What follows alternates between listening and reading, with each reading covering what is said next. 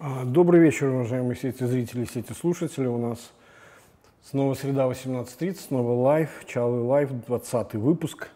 А, сразу хочу сказать спасибо за то, что откликнулись на призыв подписываться, ставить лайки там и все остальное, нажимать кнопочки.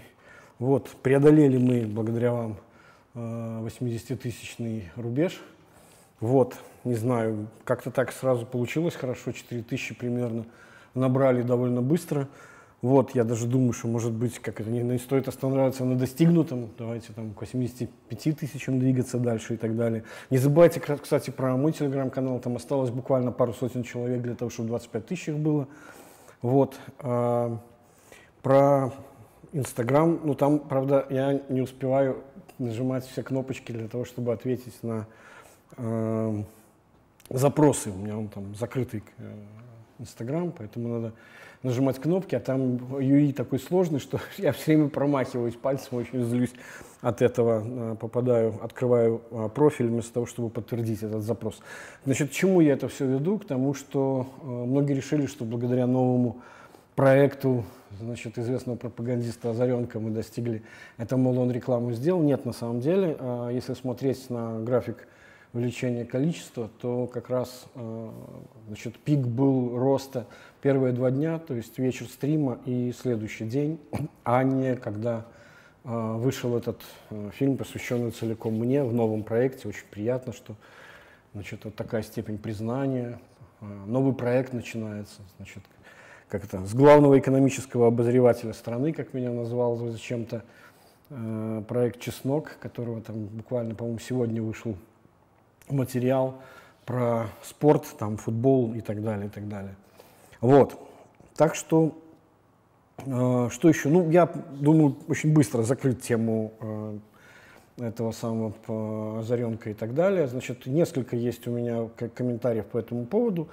А, да, там, конечно, есть интересная попытка умничать, там рассказывать про паноптикон Иеремии Бентама, и это абсолютно четко, э, явно человек берет из э, из экономики на пальцах. Как раз летом прошлого года я рассказывал о том, что это такое. Так, извините, опять я забыл убрать э, в уведомлениях э, звук. Сейчас я это сделаю. Угу. Так, сейчас, сейчас, сейчас, сейчас, не беспокоить нажать.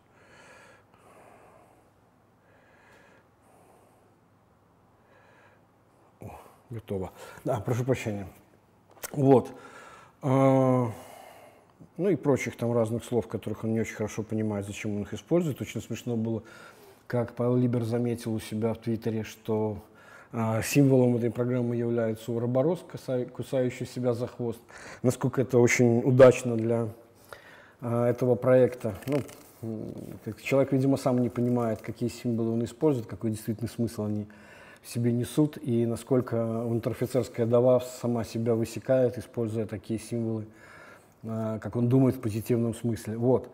А, сразу несколько замечаний. Многие говорили, почему про меня не было проекта, а, я, меня не было в, значит, в Ордене Иуды, и появился вот этот новый проект, который был закрыт. Ну, я думаю, что здесь довольно простое объяснение, оно совершенно не связано с тем, что, или точнее в меньшей степени связано с тем, что значит, это просто Озаренок э, точно так же вскочил с кресла, как он примерно скакивал с кресла, когда иностранные журналистки значит, начали задавать Лукашенко слишком неудобные вопросы, от которых он больше, э, все больше все больше приходил в ярость. И, значит, соответственно, работа этих людей, как я уже в прошлом стриме рассказывал, да, защищать своего патрона.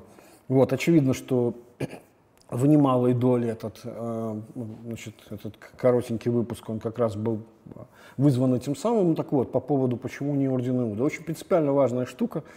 Да, э, еще раз говорю, далеко не факт, что этим руководствовался Лазаренок, но, видимо, речь идет о чем, что Орден Уди все-таки про людей, которые предположительно предали Лукашенко. Он сделан был специально для Лукашенко, для того, чтобы рассказывать, вот же вот эти вот ребята были там прикорытниками, чем-то пользовались, какими-то благами там от страны. Помните, Тимановскую пытались даже стипендии президентскую э, там упрекнуть и тогда, хотя это ее достижение, а не их благодетель, э, благодетельствование и так далее. Так вот, э, Соответственно, значит, когда остались люди, про которых невозможно сказать, что они чем-то власти обязаны и, соответственно, предали там или укусили там руку дающего и так далее, вот поэтому потребовался новый проект. Вот. Поскольку э, я с самого начала, сколько бы там про меня не рассказывали, сам там был прикорытником, Лукашенко, кстати, термин прикорытник уже активно использует сам, то есть он сам прекрасно понимает о том, что такое значит, э, нынче близость э, к нему. Вот. А фокус в том, что я как раз ничего от них не получил, ничего не брал, больше того понимал, что если а, сказать, потом этим же будут упрекать, и, как сказать, вход рубль, выход два, и я уже, по-моему, про это рассказывал в 98 году, в общем, нечем было упрекнуть совершенно.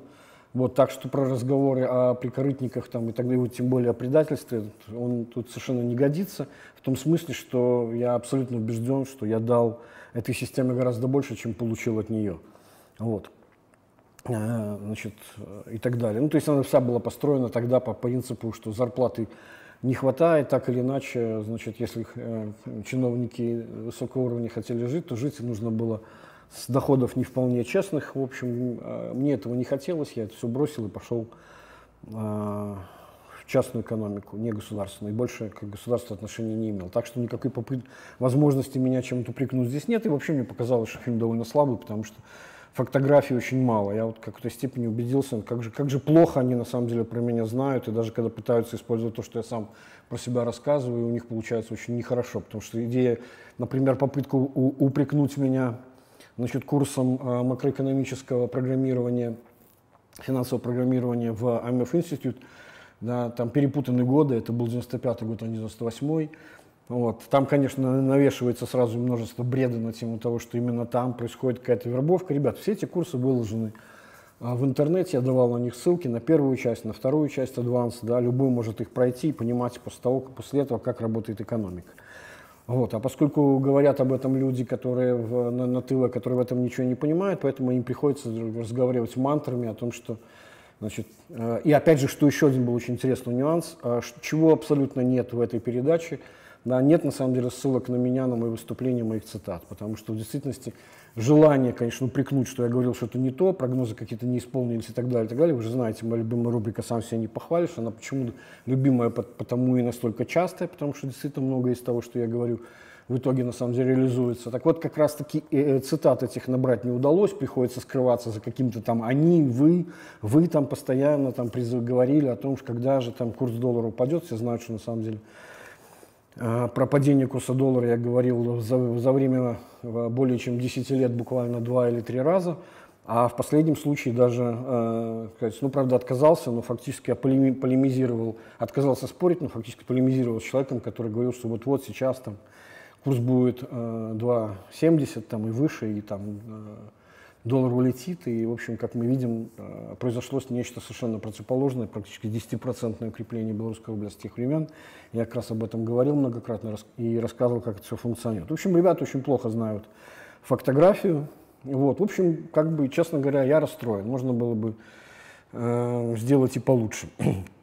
вот. Что еще оттуда хотел бы, наверное, отметить? А, ну да, очень странная, конечно, была попытка каким-то образом значит, уесть меня значит, истории с э, дракой в, во дворе э, улицы Ленина.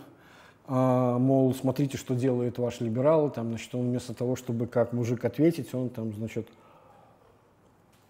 пишет заявление в милицию. Вообще довольно странно упрекать человека а, как бы в том, что он решает использовать правовые механизмы, а не какие-то другие. И особенно очень удивительно это было слышать из уст человека, который, как мы знаем, значит, был похвален за то, что он как настоящий мужик в окружении там или сколько, пяти или десяти э, значит, сотрудников КГБ участвовал в инциденте напад, э, как сказать, э, имитации нападения на него там, ради этого самого КГБ ТВ, про который мы уже многократно говорили. В общем, не тебе, Гриша, рассказывать, кто такой мужик. Вот. А, ну и, конечно же, э, а, апофеоз – это финал. э, триада, некий ответ, наверное, Уварову, да, православие, самодержавие, народности, духовность, державность и достаток. Кстати, надо отметить, насколько удачна эта триада, на самом деле, здесь не иронизирую в том смысле, что если вы когда-либо э, обращали внимание, как строятся вот такого рода триады лозунгов, вот, они всегда себе внутри содержат парадокс. Э, они так построены на самом деле по определению. Вспомните даже классическое э, э, значит, э, по триаду французской революции «Свобода, равенство и братство». Да, то есть вот они все построены по такому принципу, что свобода, равенство, то есть первые два э, очевидно противоречат э, третьему компоненту. Вот. И вот эта вот депарадоксализация, как вы с этим будете справляться, является на самом деле развертыванием программы, заложенной в этих трех значит, компонентах. Так вот, так сказать, духовность, державность и достаток, очевидно, что здесь имеется тот же самое противоречие, как сказать, причем гораздо более глубинное, потому что как сказать, если у вас есть духовность и державность, то как-то будут довольно серьезные проблемы с достатком, мы это, в общем, хорошо сейчас наблюдаем. Вот. А, что хочется сказать по этому поводу? Да, там еще был, по-моему, такой бред по поводу того, что, э, значит, у нас там, нам навязывали десоветизацию, а мы там советское государство. Понятно, что это попытка продолжать, э, в общем-то, глупость, которую Э, использовал э, в своем большом разговоре Лукашенко, когда он говорил о том, что мы до сих пор советская страна. Вот. В качестве триады, кстати говоря, ответной могу порекомендовать э, то, что когда-то еще, по-моему, дай бог памяти, в 97 году э, выдвигал Владимир Маскевич, тот самый, который сейчас ему продлили, судя по всему, срок содержания за решеткой до двух месяцев, поскольку предъявлено обвинение – по уголовной статье, он предлагал триаду э, десоветизация, белорусизация, европеизация. Ну, понятно, что речь идет о все-таки 97 году, но, в общем, это э, гораздо более штука актуальная. Вот. А, да и все, наверное, про это. В общем, еще раз говорю, что я а, как-то в некотором смысле даже разочарован, потому что тяжело делать программу, когда ты практически не знаешь про, ничего про человека, который вынужден ее делать, и уж тем более а, пытаешься уколоть какими-то такими вещами, приписывая а, в общем, то, что этот человек не говорил, взгляды, ну, в общем, типичный Строумен Феллоси, в общем, слабенько, слабенько. Вот, я, я, честно говоря, ждал большего. Хотя, чисто символически, э, как, как некий такая награда за, э, сказать, э, все-таки быть первым в новом проекте на СТВ, почему бы нет. Вот. А, сегодня у нас не будет какой-то одной большой темы, просто в силу того, что не было никакого-то одного большого события, много самых разных интересных вещей. Вот, понятно, что основной ньюс, наверное, это все-таки события в Афганистане. Вот.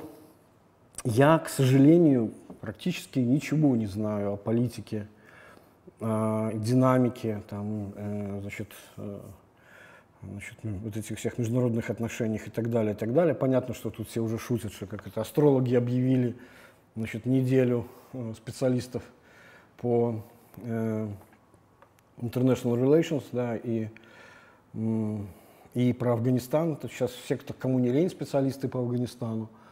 Вот, эм, как бы я бы я бы не хотел в этом же ряду пытаться говорить какие-то дилетантские вещи.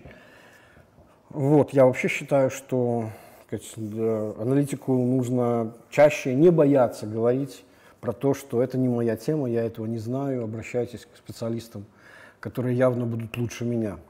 Вот. Единственное, что, пожалуй, э, я бы мог, наверное, рассказать из того, что, вероятнее всего, вам не расскажут другие люди на эту тему. А, это немножко а, экономического бэкграунда происходящего. Ну, все-таки это вот это уж точно мой вопрос. Ну, еще один вопрос, который очень часто задается, это то, что я вижу сейчас, как сказать, что называется, мнения разделились, мнения специалистов разделились. Многие считают, что для Лукашенко это опять вот очередной фактор его везения, что, мол, сейчас внимание мирового сообщества будет отвлечено от Беларуси в который раз, как это происходило во времена там, то ли Беслана, то ли там September 11 и так далее, и так далее. Вот.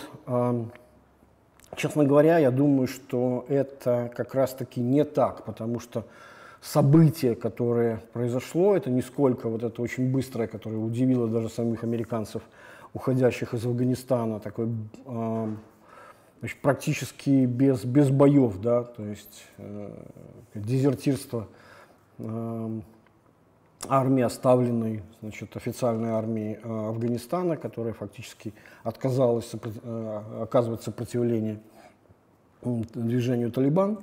Вот. Э, значит, так вот, э, важным здесь является именно то, что американцы ушли из э, Афганистана, да, то есть их не ситуация противоположная, не их внимание теперь будет отвлечено чем-то. Напротив, я бы сказал, что мы сейчас наблюдаем совершенно очевидный просчет во внешней политике. Да, в общем, не, не так часто это в Америке бывает. И в случае такого рода просчета во внешней политике обычно, как мы знаем из истории Соединенных Штатов, происходит попытка как бы набрать очков где-то в другом месте, заретушировать свой просчет, вот этот провал, который произошел, успехом где-то на каком-то другом направлении. Вот. А с учетом того, что с недавним выступлением Байдена, я не имею в виду Афганистан, я имею в виду предыдущее, связанное еще с визитом Светланы Георгиевны Тихановской, там прозвучали очень важные вещи, а речь идет о том, что события вокруг Беларуси воспринимаются теперь Соединенными Штатами как угроза национальной безопасности. Вот. Я, кстати, тут есть очень важный нюанс, я, может быть, про него еще не говорил. Американцев очень часто очень любят у нас пропаганда упрекать вот в этом самом реал-политик. Ну, все же работает там довольно просто. То есть, когда они понимают, что их политика и их э, действия это там чистая, там, не знаю, коррупция, как, например, русские пытаются покупать там режимы и политиков за рубежом, это чистое там насилие, да, там ставка на силовое решение конфликтов и так далее, и так далее, да, там построение клептократии, все, что они могут э, говорить на критику, это сказать, смотрите, там же это то же самое, только, ну, просто вот там, как, как в анекдоте, значит, чем отличается морская свинка от крысы, да, значит, у морской свинки просто пиар получше. Так вот в Америке все то же самое, только у них пиар получше. Ну, вот на самом деле нет. И как раз-таки я бы хотел сказать, что э, Америку вообще очень сложно упрекнуть в реал-политик, потому что это как раз одна из самых идеалистических наций во внешней политике. И вот эти вот слова э, угрозы безопасности, национальной безопасности США, они понимаются предельно просто. Для них, э, значит, как сказать, они искренне верят, что демократические режимы представляют гораздо меньшую угрозу для США, ну и, соответственно, для, для мира во всем мире, чем режимы недемократические. Поэтому вопрос демократизации э, значит, для, для них воспринимается не просто как э, значит, вот этот самый реал-политик, которым их пытаются убежд... Э, обвинять в расширении сферы американского влияния. Американское влияние и так достаточно хорошо распространяется без всякого там оружия и прочих там дипломатий через soft power просто потому, что образ жизни и страны там, да, и так далее. То есть это страна одна из самых привлекательных для мигрантов. Вот, собственно говоря, это и есть показатель soft power. До тех пор, пока э, русские там сами не хотят жить в своей же собственной стране. Ну, в общем, мы же знаем, как сказать, э, план успеха значит, любого человека из России, да, это награбить как можно быстрее в России и свалить с этими деньгами, пока не успели посадить куда-нибудь в Англию, например, там, ну или виноградники в Италии, там, вилла в Испании там, и так далее, и так далее. То есть тут уже детали разнятся, но э, смысл именно такой. То есть Россия своим собственными элитами воспринимается как территория, которую нужно грабить, да, внутренняя колонизация – Значит, а жить нужно, там, значит, достойно встречать старость и наслаждаться за, за украденными деньгами за рубежом. Вот. В Америке ситуация противоположная. Туда едут зарабатывать и добиваться успеха. Там выстроена самая лучшая в мире система коммерциализации идей. Вот именно там люди становятся миллиардерами э, благодаря тому, что рынок как воспринимает эти идеи благосклонно и так далее, и так далее. Вот. Так вот, для них, вот еще раз говорю, вот этот вопрос – распространение демократии – это действительно вопрос а, национальной безопасности. Так что я думаю, что А, то есть мое мнение вот относительно того, где эти мнения разошлись, я думаю, что интерес к Беларуси не будет снижаться в связи с э, кризисом в Афганистане. Вот. Второе, э, еще что хотел бы ответить, от, э, значит, был такой вопрос относительно высказываний Ангелы Меркель, что мы теперь будем добиваться согласованной позиции Европы относительно использования Лукашенко мигрантов в качестве гибридной агрессии – а, против всего Европейского Союза. Ну, это вот как раз, собственно говоря, я не вижу здесь, э, что мне нужно особенно комментировать по сравнению с тем, что я говорил уже на предыдущие разы. Это как раз та самая рубрика «Сам себя не похвалишь, никто не похвалит». Я говорил о том, что, значит, э, эта агрессия потерпит крах ровно потому, что она приведет не к изоляции и по появлению настроений противоевропейских э, значит, в Литве или в любой другой стране, против которой она используется. Напротив, мы увидим, значит, ответом будет единый фронт э, со стороны политиков. Ну, то есть вот когда высказываются лица, имеющие прямо там, так или иначе большущий политический вес, как его до сих пор имеет Ангела Меркель, фактически негласный политический лидер Европейского Союза – или, например, лица, занимающие официальную должность, как тот же Жозеп Барель, или как вот президент Евросоюза, с которым буквально на днях, или, по-моему, сегодня или вчера встречалась Светлана Георгиевна, да, то есть вот, вот, собственно говоря, эта позиция Европы будет вот такая, да, то есть мы не бросим своих, да, да, нам действительно, может быть, будет сложно выработать единую позицию, но в любом случае знайте, что от, как сказать, э, раскола не получится, ответ будет э, общим и согласованным. Вот, собственно, про что, о чем это э, речь идет. Вот. А, хо -хо -хо Что бы еще такое? Да, давайте, наверное, про Афганистан. А, это же все-таки второе пришествие уже талибов. Да? Одно из них было э, после того, как значит, маджахеды, которые вели борьбу с Советским Союзом во времена э, значит, того самого э, интернационального долга, фактически интервенции Советского Союза в Афганистан – Значит, когда э, Советский Союз уходил, вот тогда, в общем, еще некоторое время правительство Наджибулы э, сражалось более-менее успешно, но в конечном счете маджахеды целиком захватили э, значит, Афганистан. Правда, с гражданской войной это не остановило. В конечном счете движение талибов это было такое вот, что ли, э, очень странное на самом деле движение. Ну, все уже знают, что это такое, да, в переводе это студент или ученик – да, это учащиеся э, мусульманских училищ, медресе. Вот, а, то бишь это молодежь, это молодежь, которая была недовольна и, э, как сказать, отсутствием социальных э, лифтов и бардаком гражданской войны, и, а, как сказать, отсутствием перспектив в стране, разоренной, в общем, на самом деле, советской оккупацией. Вот это, кстати, очень интересный момент – Почему вот это пришествие Маджахед, а, виноват, а, значит, Талибан, который победил в конечном счете, значит, Маджахедов, а, и у них был период кон контроля над, над Афганистаном до прихода а, туда американцев, вот, во времена еще Джорджа Буша старшего. Вот, это все-таки совершенно разные вещи. Значит, а, многие постоянно проводят параллели между Э, как сказать, испа, э, как говорят, Афганистан это такое кладбище империи, да, то есть когда-то э, его пытались в своих целях использовать э, Великобритания. Вот, это, собственно говоря, термин «большая игра», «big game», он идет то, чем э, занималась и потом стало обозначением внешней политики э, значит, э, США, э, Великобритании, именно вот имперской политики, э, значит, островной этой империи – да, тавтология, уж простите, да, имперской политики империи, но тем не менее это так. Вот термин «большая игра», он как раз появился в момент, когда они считали, что Российская империя угрожает э, господству э, британцев э, в Азии, потому что Индия считалась жемчужиной британской короны, а движение на юг Российской империи значит, считалось как бы э, опасным усилением их влияния. И вот поход в Афганистан был задуман как такой вот метод противостоять этому усилению. В общем, закончился он довольно позорно.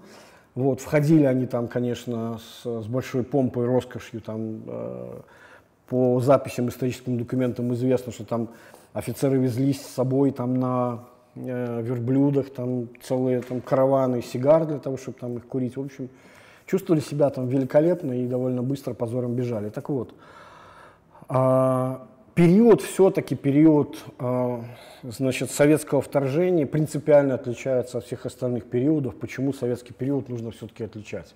Да, если считать ну, то, что называется mortality rate, да, и главным образом э, смертность на душу населения э, по немирным причинам, то надо э, признать, я потом в канал, э, телеграм-канал, э, значит, с, с инициалами СВЧ, э, ЧСВ точнее, да, вот, выложу графичек, вот, я нашел несколько очень интересных графиков, на самом деле статистика, как мы понимаем, по, по Афганистану чрезвычайно ненадежна, но, в общем, сколько удалось найти, то, то более-менее, значит, ну, в любом случае лучше источников нет.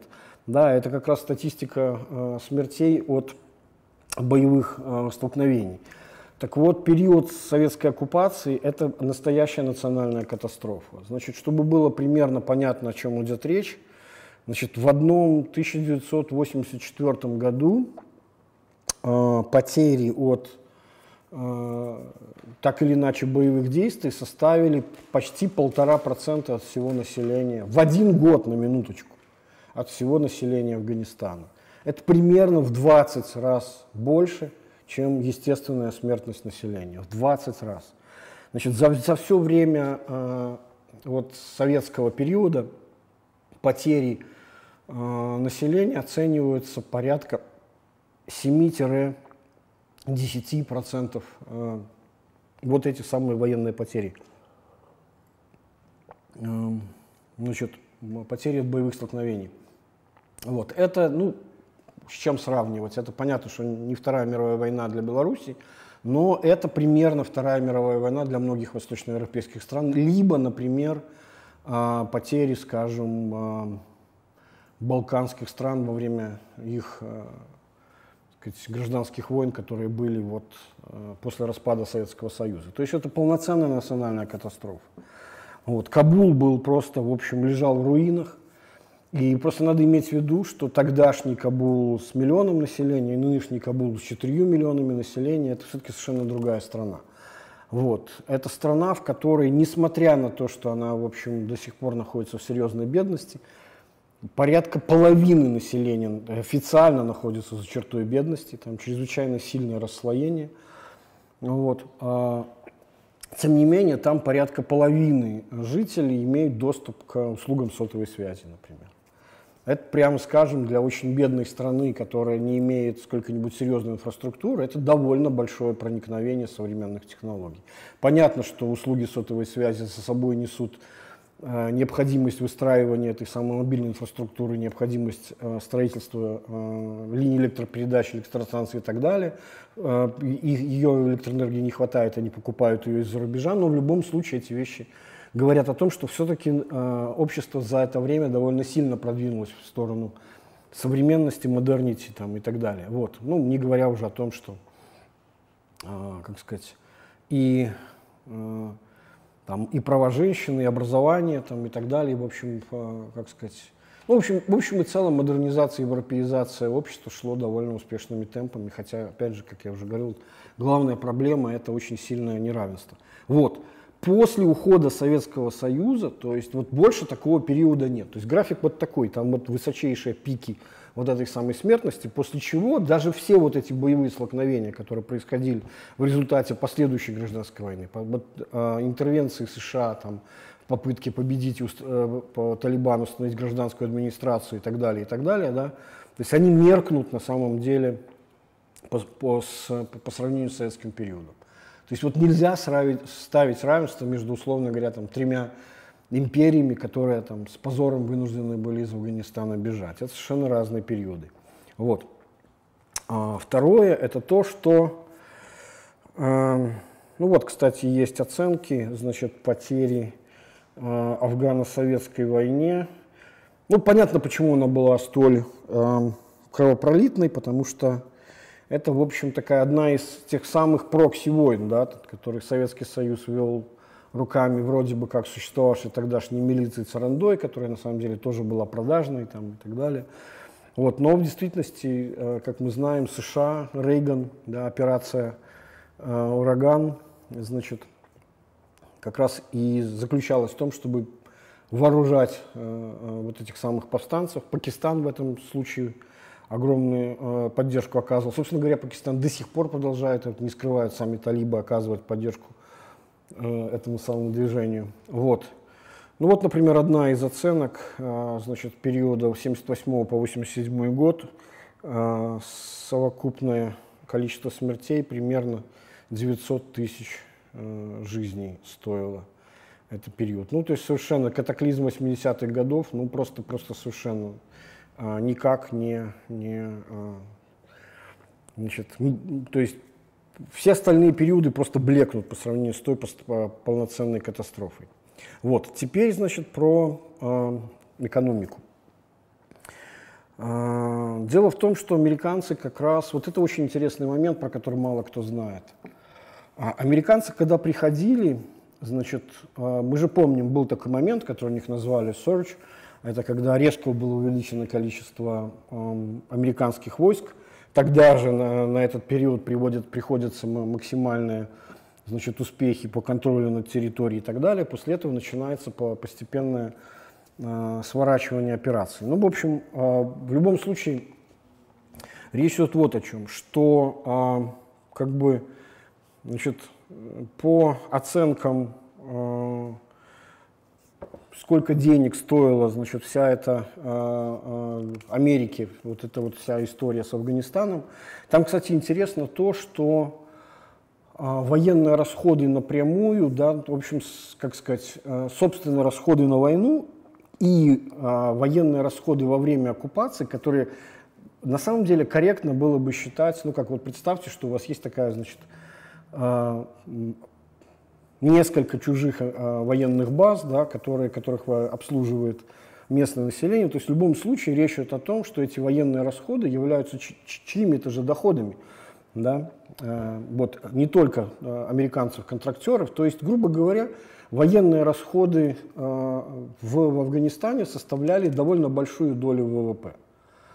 Вот. По оценкам самих американцев, там они очень разнятся на самом деле, но значит, до 40% потери в ВВП Афганистана Э, такова была цена ухода и уменьшения ухода американцев и уменьшения военных расходов. То есть это полноценная экономическая катастрофа, сравнимая с то есть коллапс э, в плане э, подушевых доходов, сравним, с, ну, наверное, с Великой депрессией, может быть, там, с 90-ми годами, э, там, постсоветскими и так далее. То есть это, в общем, а, полноценный крах. Вот. Американцы на самом деле, и вот это малоизвестная история, они очень хорошо понимали, что э, недостаточно только военных усилий для того, чтобы э, нормализовать обстановку в Афганистане. Вот. И вот это вот действительно сейчас одна из самых, один из самых интересных нюансов. Мало, в действительности очень мало, интересно, э, малоизвестный нюанс, связанный с тем, что а именно Америка была автором инициативы а, нового шелкового пути.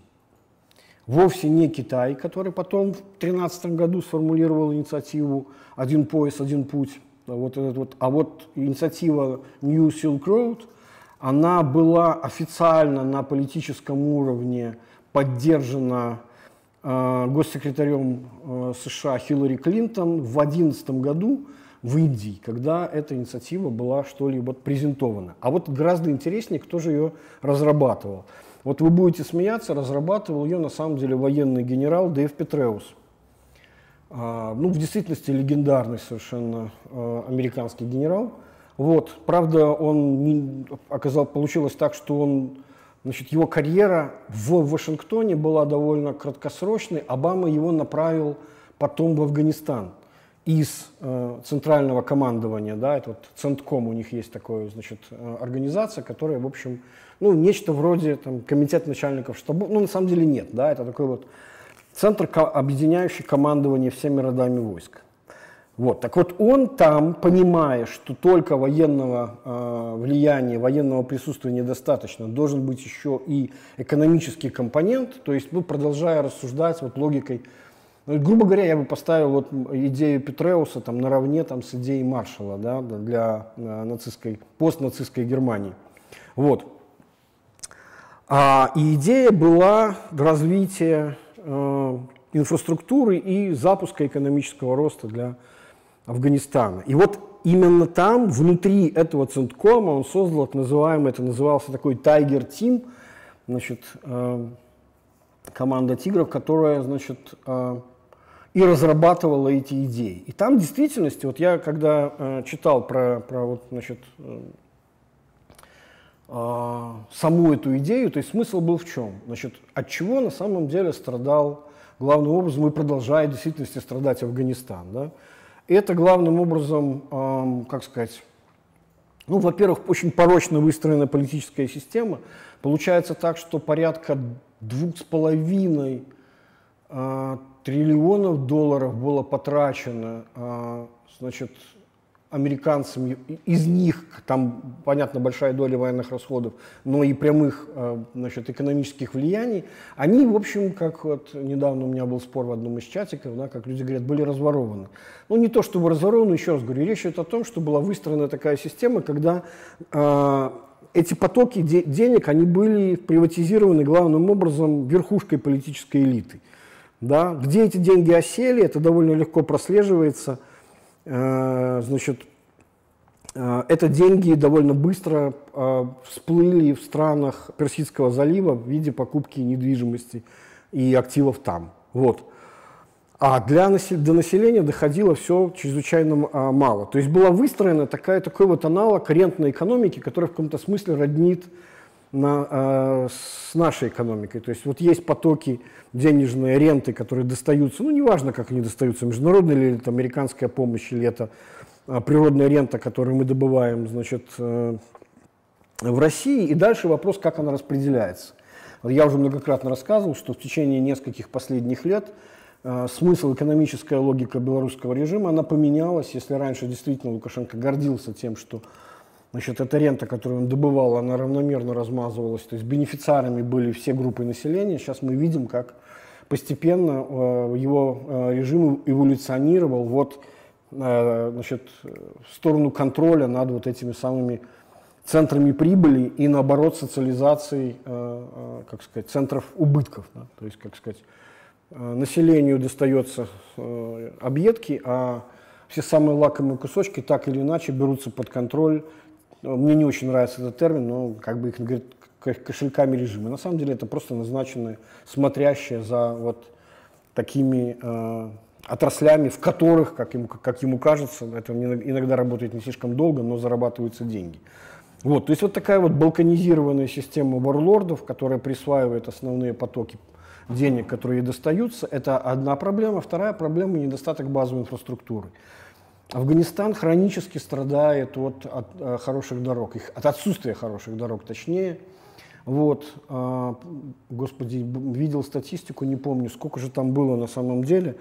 Я сейчас попытаюсь, может быть, даже в процессе разговора найти, э, какая же доля, какая же доля дорог была э, мощеной. По-моему, что-то около 10%, но я боюсь, что я могу сейчас вам, могу, могу вам сейчас соврать. Вот. И главная проблема даже не в том, что они, их так мало, а в том, что э, частые непогоды просто превращают их вот в потоки там, э, грязевые и так далее. Вот. То есть э, отсутствие внутренней инфраструктуры, и второе – это отсутствие доступа к рынку. То есть мало того, что отсутствует связность страны внутри, но и те природные богатства, вы понимаете, о чем я э, говорю, там огромные залежи редких металлов и редкоземельных. Значит, собственно, то, то, что сейчас и нужно новой экономике, которая базируется на э, строительстве э, топливных элементов и э, батареях – электрических и так далее. Вот, то есть, в принципе, потенциально это страна с большим богатством, лежащим в земле, но которого разрабатывать невозможно в силу нынешнего устройства политической системы. И, как я уже сказал, то есть первая политическая система, второе отсутствие базовой инфраструктуры, третье отсутствие доступа к рынкам. Вот. Так вот, а как раз-таки идея значит, э, Петреуса заключалась в том, чтобы заниматься э, развитием базовой инфраструктуры. У них была идея построения кольцевой дороги, которая связала бы практически все основные регионы господи, Афганистана. Вот. Помимо значит, вот этой кольцевой дороги еще было два транспортных коридора с севера на юг и с запада на восток. Вот. Идея, почему это был Афганистан, потому что таким образом, так же, как и когда-то в очень старые добрые времена, почему, собственно, новый э, шелковый путь, выстроить вот такую новую э, трансконтинентальную систему логистических э, значит, движения товаров, которые шли бы через э, Афганистан. Вот. Надо отдать должное, я смотрел, как э, эти планы инфраструктурные были выстроены. Кстати, очень важный нюанс – а почему они говорили, что мы рассчитываем, что эти деньги именно инфраструктурного плана, в отличие от прямой экономической гуманитарной помощи, там или военных расходов, которые были присвоены элитами, почему они могут дать результат? Значит, они э, смотрели, ну, во-первых, они исходили из того, что это был период практически нулевых э, процентных ставок, он по большому счету продолжается и сейчас. В условиях низких или даже отрицательных процентных ставок вложение в базовую инфраструктуру, об этом еще Лорен Саммитс много лет назад говорил, об этом говорил Нобелевский лауреат Пол Кругман. В общем, все, кому не лень, говорят о том, что это именно тот момент, когда нужно вкладываться в инфраструктуру. Собственно говоря, у меня там есть в канале человек, который постоянно задает вопрос о моем отношении к, к New Green Deal, значит, смысл заключается в том, что мое отношение весьма положительное, хотя я не хочу вдаваться в детали конструкции, как бы композиции этого плана, но логика его примерно следующая, она правильная с точки зрения макроэкономики. Речь идет о том, что в моменты, а, когда низкие процентные ставки, когда занимать на внешних рынках государство может чрезвычайно дешево, это необходимо делать и вкладываться нужно в public goods, в улучшение транспортной инфраструктуры. В Америке с этим есть довольно серьезная проблема. Любой, кто ездил там в метро, значит, это знает и видел своими собственными глазами. Вот, хотя бы метро только. Вот.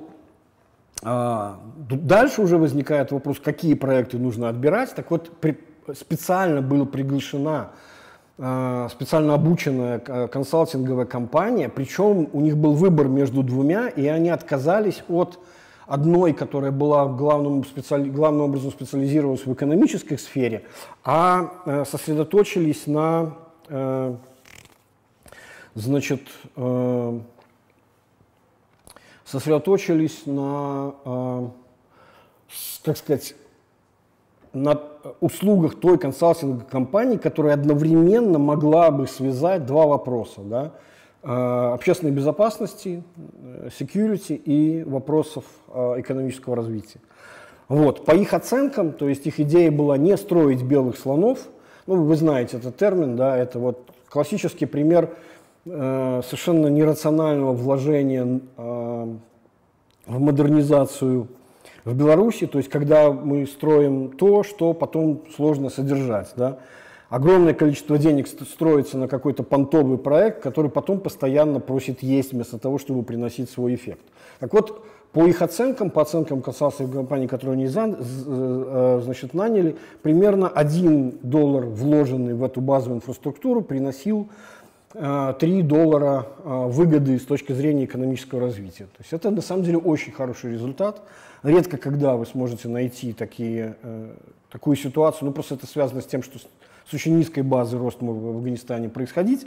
Соответственно, значит, э, отбор проектов был очень-очень-очень внимательный. Не с точки зрения того, где есть экспертиза, не с точки зрения того, где есть реципиенты, готовые браться, да, там, значит, не распиливать бюджеты и так далее, а с точки зрения того, что было нужно. Вот. В общем, прекрасная была инициатива.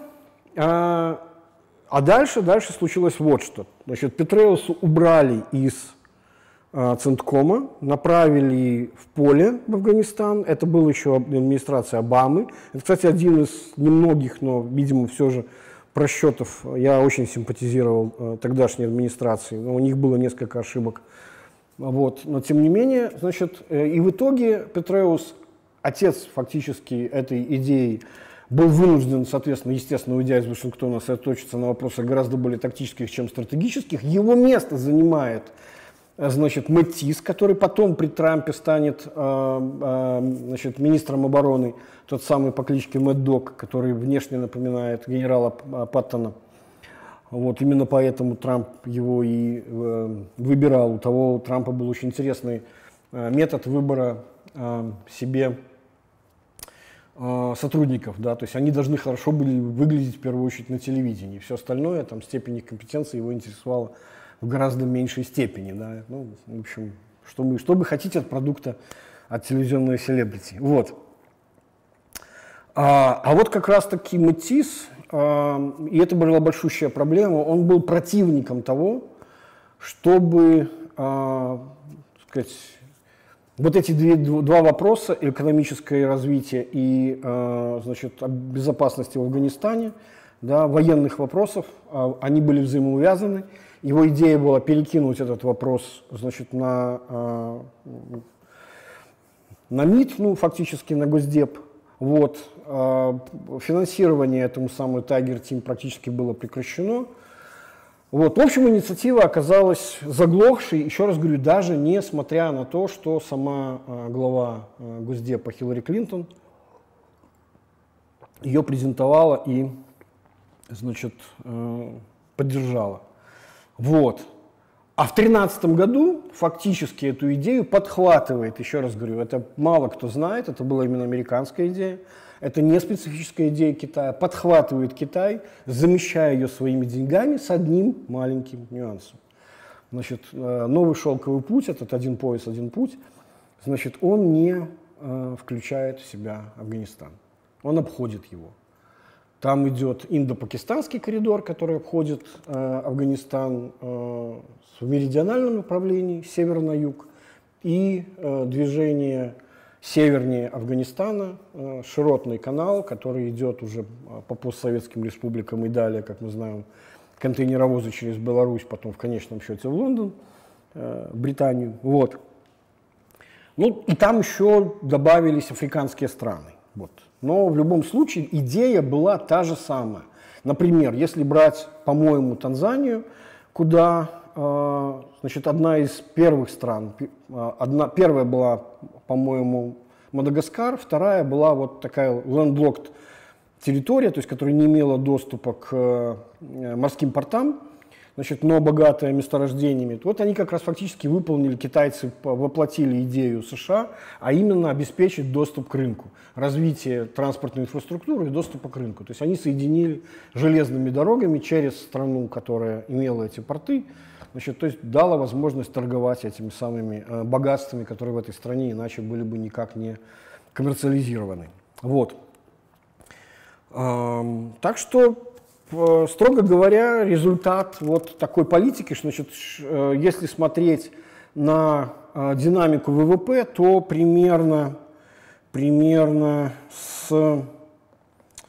Так, так, так, сейчас я найду картинку. Примерно где-то с... Вот, еще раз говорю, десятый год – это разработка этой идеи, в одиннадцатом году она презентуется, в тринадцатом году она уже, грубо говоря, на ней ставится крест – и вот фактически с 2013-2014 года ВВП на душу населения в постоянных долларах в, в, значит, в Афганистане, если раньше он там где-то примерно с 2004 по 2010 довольно сильно растет, почти в два раза там получается рост, там порядка 46, кажется, процентов, вот, то после этого он фактически плоский, даже немножко снижается – то есть вот пик где-то 12-13 года до сих пор не превзойден. Вот. А, при этом, как сказать, рождаемость на самом деле увеличится. Я говорил уже о росте населения а, Кабула. В общем, интересно будет посмотреть, каково же будет это второе пришествие а, талибов. Что уже сейчас видно? Они пытаются как бы быть Талибаном 2.0.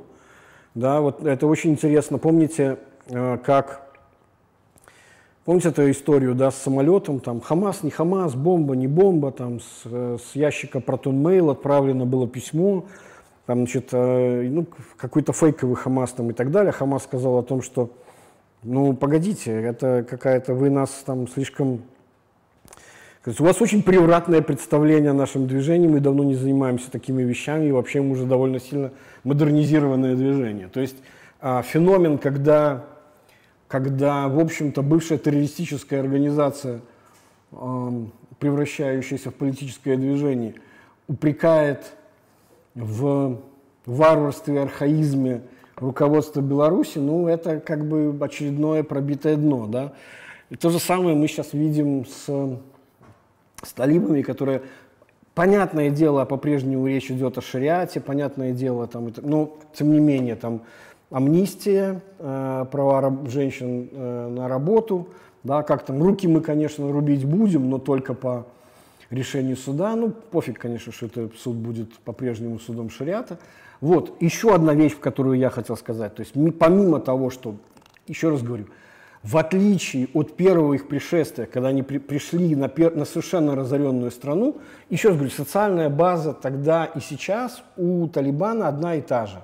Это вот эти вот disenfranchised группы да, населения, те, которые чувствуют себя оставленными от э, распределения экономических благ. В ситуации огромной, э, огромного неравенства и повсеместной бедности, да, вот социальная база для, для такого движения – всегда будет. Естественным образом любое экономическое развитие, сколько-нибудь инклюзивное, будет уменьшать базу для такого рода э, повстанческих э, движений. Раз. Второе, значит, э, вот помимо того, что я заметил, это, значит, все-таки это Талибан 2.0, они пытаются, это очень интересно. Э, все сейчас, как сказать, даже те, кто когда-то были неприкрытыми э, тимрошалами, да, как говорят, которые там расстреливали из артиллерийских орудий статуи Будды там, и прочее, прочее. Я помню, как э, журнал «Экономист» шутил тогда над первым пришествием талибов. Он их называл такой, таким значит, э, э, кличкой такой телебан, ну, в смысле два английских слова, запрет на телевизор. Вот. Э, то сейчас мы видим, как, насколько поменялся мир и насколько поменялось, э, видимо, и сказать, и общество в Афганистане в том смысле, что даже такие фундаменталистские движения, следуя вот точно так же за Хамасом, говорят, нет, нет, нет, нет, нет, подождите, подождите, мы бы хотели, чтобы вы нас считали более респектабельными, там, может быть, даже, чем мы есть. Вот это все-таки говорит о том, что какой-то прогресс за это время в целом на планете Земля про продолжается. И еще один последний момент, про который я хотел сказать – был вопрос о том относительно того, как это все с, значит, с ИГИЛ, там, э, исламским государством соотносится. Значит, смотрите, есть принципиальная разница, что, какой, какова идея, каков политический идеал у э, исламского государства и у талибов. Значит, исламское государство планировало устраивать э, халифат, а талибы, их политический идеал – это эмират – а, и, собственно говоря, когда они были у власти, они этот Эмират и строили. Значит, просто чтобы было понятно, халифат предполагает экспансионистскую политику и построение мирового халифата, а не какого-то халифата в отдельно взятом государстве, как Ленин когда-то от мировой революции отказался и перешел к построению социализма в одной отдельно взятой стране.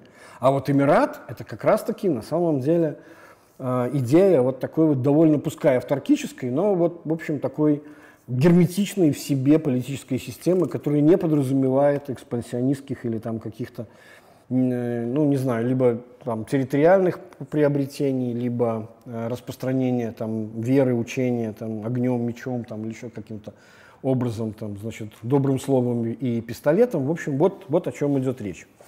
А, то есть я к тому, что из этой истории можно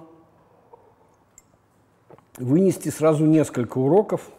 Еще раз говорю, как бы можно сколь угодно относиться к недальновидности американцев, но в любом случае внутри э, самого политического истеблишмента Америки были люди, которые понимали, как нужно э, устраивать э, программу помощи и, так сказать, почему она должна быть не только военной. А, еще раз говорю, как раз-таки все проблемы начались тогда, когда устранили То есть разъединили два вопроса, которые должны идти в связке. Вопрос значит, э, военной безопасности, вопросы security и вопросы экономического развития. Вот. Ух, говорил, не будет одной какой-то большой темы, а проговорил почти час. Надеюсь, вы не уснули еще там. Вот. Эм, ну, в любом случае, мне кажется, это было довольно познавательно, потому что узнать об этом на самом деле будет мало где можно. И мне кажется, это такой довольно интересный нюанс, все-таки история вот этого э, инфраструктурного проекта э, о том, что именно американцы были родоначальником, а вовсе не китайцы, это такой, как мне кажется, довольно э, сама по себе интересная история, которую мало где можно услышать. Вот. Ну, давайте по каким-то, значит, более мелким вопросам пойдем, потому что у меня уже там, я видел, очень много было э, вопрос, как сказать, мол, там Чалва не отвечает на вопросы, мы их там постоянно задаем и так далее, и так далее. Э, да, у того же человека, который говорил мне про значит, отношение к New Green Deal, там еще было к отношению к Job Guarantee. Ну, мне не очень нравится сама идея. То есть, как бы я, я более радикален в своих взглядах, я вообще сторонник Universal э, Basic Income, универсального базового дохода. Я считаю, что человечество в целом, ну, по крайней мере, в, в передовых своих странах, за исключением совсем уж отсталых, оно, в общем, созрело для этой идеи. А, я уже говорил о том, что, в принципе, есть такой интересный э, экономический парадокс. Сам Кейнс еще говорил, знаменитый в своей работе э, «Экономические последствия политического мира», говорил о том, что мы увидим, как в ближайшие десятилетия не нужно будет людям столько времени тратить, проводить на работе для того, чтобы обеспечить свое достойное существование. И увеличение досуга – времени личного он прогнозировал. Мы видим, что этого не произошло. Произошло фактически замещение государственного контроля корпоративным, но тем не менее все равно вот эта вот идея тотального контроля над гражданином или там э, работником, да, она никуда не делась, она просто трансформировалась в какие-то другие формы. И как раз таки, кстати говоря, вот эти вот все piecemeal works, вот эти все э, э, Uber там и прочее там э, идеи, которые якобы говорят вам о том, как вы на самом деле станете хозяином своей собственной судьбы, в действительности мы видим, что э, по-прежнему эти корпорации сохраняют максимальный контроль над э, деятельностью того, кого они называют своими независимыми контракторами. То есть фактически сейчас во всем мире идет борьба за то, чтобы этих людей воспринимать не как индивидуальных предпринимателей, а фактически как работников этих корпораций. Ну, это такое маленькое отвлечение. Вот, везде, где э, э, делались пилотные проекты вот этого самого Universal Basic Income. Я, кстати, делал даже передачу целиком экономики на пальцах, посвященную ему. Понятно, что сейчас это все с трудом можно найти, но э, там, если сильно постараться, то, то, в общем, наверное, где-то на YouTube она еще сохранилась. Вот. А, практически нигде я не встречал возражения против этой идеи, за исключением того, что она сильно дорога, но это вот отдельный вопрос, как я уже сказал, в действительности э, вот этот феномен bullshit jobs, да, когда люди вместо того, чтобы э, экономический прогресс э, привел не к увеличению э, досуга, там, общения с семьей там, и так далее, и так далее, а привел к созданию новых совершенно ненужных Э, рабочих мест, ну, вся идея которых просто э, по-прежнему контролировать этих самых людей, чтобы они там сидели в офисе или там еще каким-то образом там на удаленке, давайте туда кейлогеры какие-нибудь ставим, там камеры и прочее, прочее. Вот. То бишь, в принципе, эта идея не такая уж нереализуемая. И, и самое важное здесь, вот еще, значит, был а, недавно, я видел, как на него ссылались а, research из NBR, National Bureau of Economic Research а, в Америке, где они попытались, э, видимо, противники, ну, потому что такое ощущение, что задачу решали от ответа, они говорили о том, что, значит, мы считаем, что если э, такие программы будут внедряться, то это приведет к долгосрочной перспективе, там главные последствия рассматривались для молодежи, что, мол, они будут, э, сказать, их благосостояние в долгосрочной перспективе будет меньше, чем если бы этого UBI не было бы. Ну, там очень странная логика, они рассматривают феномены э, поведения людей, как меняется поведение людей, когда им достаются незаработанные деньги, но почему-то рассматривают феномен лотерей. То есть, как бы, ну, уже с самого начала понятно, что как сказать, э, свалившееся большое богатство разово действительно оказывает очень негативные последствия на потребительское поведение, на психику людей, вплоть до самоубийств, разрывов социальных контактов. Напротив, небольшая сумма, получаемая регулярно, приводит к противоположному результату, улучшает благосостояние и увеличивает как раз-таки социальную связанность этих самых людей. И, наконец, еще один важный момент. А, там такой феномен, значит, упрек такой э, ставится, что, мол, как показывает практика, эти люди начинают работать меньше. Вот что самое смешное из того, что я уже сказал, для меня это не является негативным результатом этой программы. Напротив, это позитивный результат. Если людям для того, чтобы чувствовать себя там, в финансовой безопасности, да, там, уверенность в завтрашнем дне испытывать, есть возможность работать меньше, и если они сознательно выбирают в этом случае эту стратегию, это говорит о том, что это не лень, это говорит о том, что на самом деле они ценят. И опять же, время-то ограничено, да, то есть это вопрос бюджетирования, они ценят свое свободное время выше, чем время на работе, и готовы были бы его э, одно променять на другое. Это позитивный результат этой программы.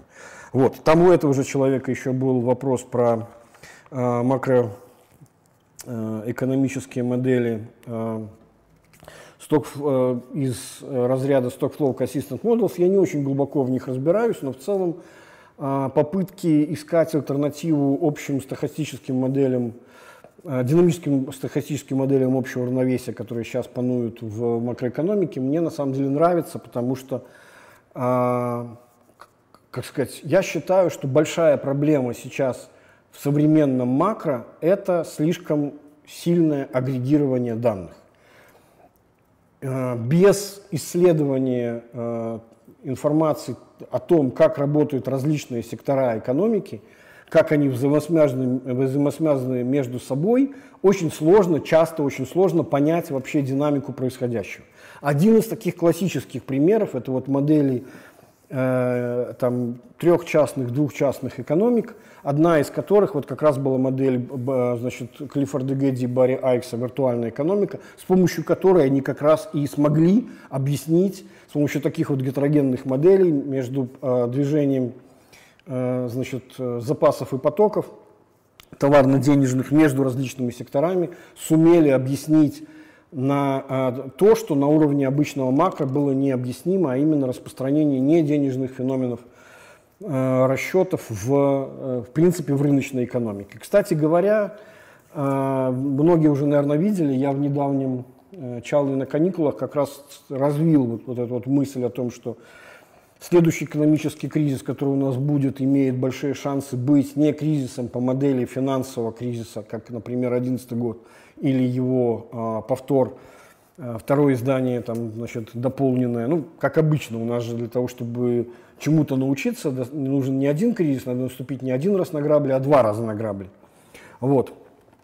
А, это кризис финансовый 14-15 годов. Я думаю, что на самом деле мы идем в гораздо более темные века, и речь идет о кризисе скорее по модели значит, 90-х э, годов.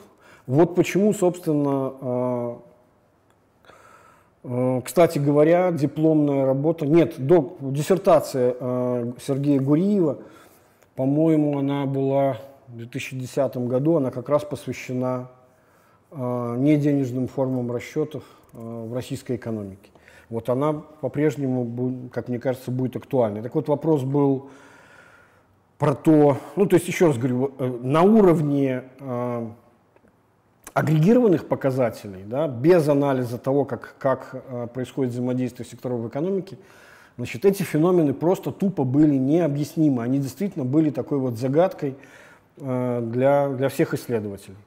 Значит, а, и как раз таки вот в такого, в такого рода экономиках, как наша, я думаю, что эти модели имеют гораздо большую перспективу. Плюс они, как, видим, как мы сейчас видим, оказались очень сильно востребованы на фоне э, кризисов, которые были связаны с пузырями активов. Будь то это кризис э, значит, рынка недвижимости там, или еще каких-то э, вот, доткомов и так далее. То есть э, поведение экономики, реакция на эти кризисы и даже ранап в процессе возникновения этих пузырей гораздо лучше описывается именно этими секторальными моделями в рамках парадигмы неокенсианской, чем вот неоклассической и такого рода вот моделей. Поэтому отношусь в целом хорошо, хотя не являюсь большим в них э, специалистом.